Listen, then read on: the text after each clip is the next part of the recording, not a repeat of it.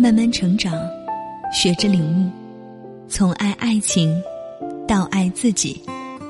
这里是遇见张小贤。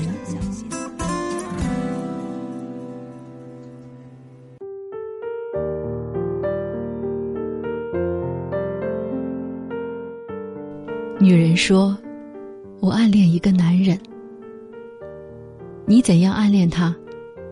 我问他。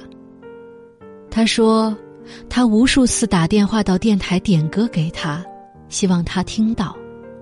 他把自己喜欢的情歌录成一盒录音带送给他，希望他留心歌词，明白其中的意思。他织毛衣给他，他每晚临睡前都想着他。这还算暗恋？这已经是单恋。暗恋的人总是觉得自己很多情。”很卑微，为暗恋对象做了很多伟大的事儿。是的，每一个人一生必须至少暗恋别人一次，有过暗恋，你才知道相恋是多么的幸福。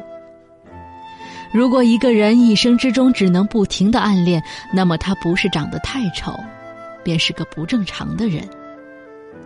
暗恋的确伟大，伟大的是一生做一件就够了。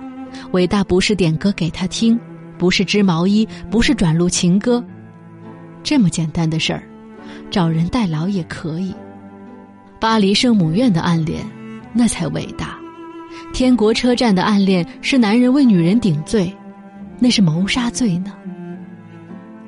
暗恋最伟大的行为，是成全。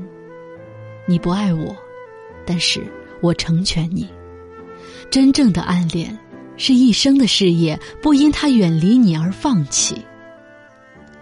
没有这种情操，不要轻言暗恋。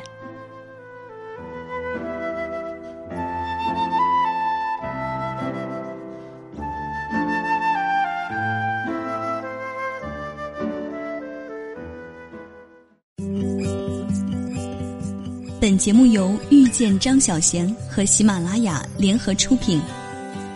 更多精彩内容，敬请关注微信公众号“遇见张小贤”。